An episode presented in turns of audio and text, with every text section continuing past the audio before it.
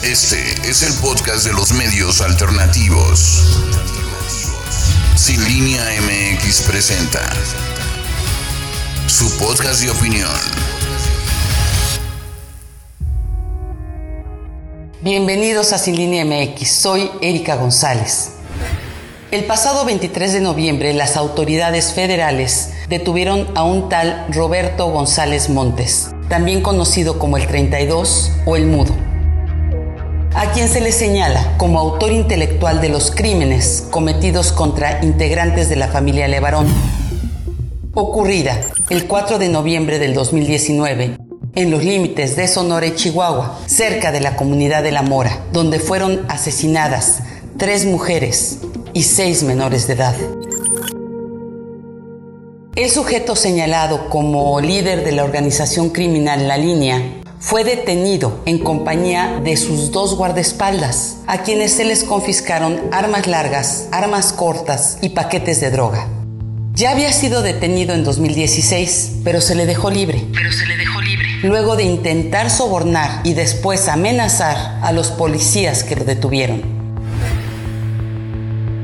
A la fecha, un año y 20 días después de la masacre presuntamente perpetrada por estas bestias en contra de la familia Levarón, las autoridades han detenido ya, a 17 personas que se presumen como participantes del crimen.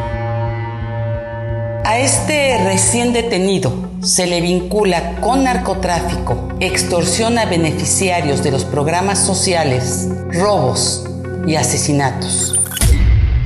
Hace poco más de un año fuimos testigos de este deleznable crimen,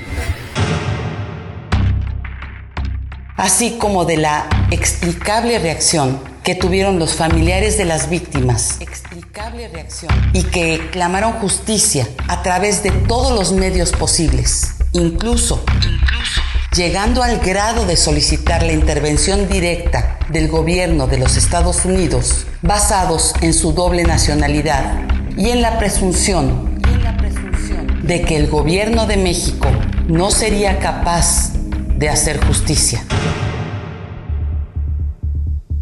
También vimos a un grupito de oportunistas advenedizos, como Javier Sicilia y Gilberto Lozano, entre otros, que aprovechando la tragedia de los Levarón,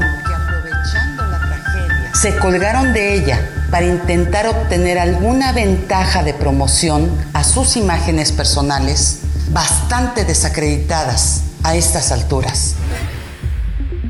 La atención que el mismo presidente de la República brindó personalmente a la familia Levarón fue inmediata, atenta y compasiva, ofreciéndoles que su gobierno se aseguraría de que se hiciera justicia y dio seguimiento a una serie de compromisos que hizo con la comunidad a la que pertenecen, que incluye, entre otras cosas, la edificación de un memorial y la pavimentación de la carretera que lleva a Papispe, donde habita la familia.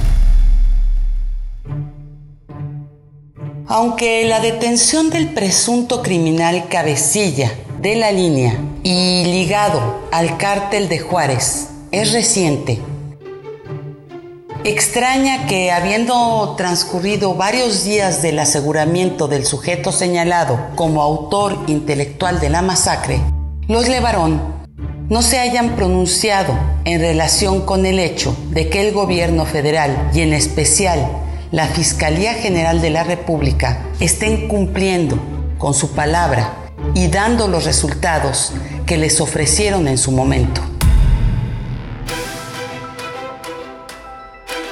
Los Levarón entonces intentaron desatar un conflicto internacional entre los Estados Unidos y México. No pretendemos decir que sus exigencias fueran injustificadas conociendo la trayectoria de las autoridades anteriores a este gobierno, quienes no solamente no combatían el crimen organizado, sino que hasta se asociaban con él. Es entendible que su desesperación los motivara a intentar utilizar todos los medios a su alcance para hacerse oír en todas partes. Incluso si esto pudiera haber desatado una controversia internacional. Sin embargo, hoy que están recibiendo resultados concretos sobre el avance de la justicia para con sus familiares asesinados, sería conveniente para todos que algún representante de la familia se tomara el tiempo para reconocerlo, evitando así cualquier mala interpretación de las que se dieron en el pasado en relación con la politización de este caso.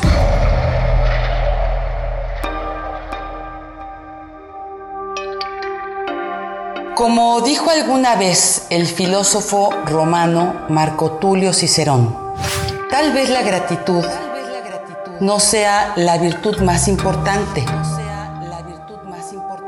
pero sí es la madre de todas las demás.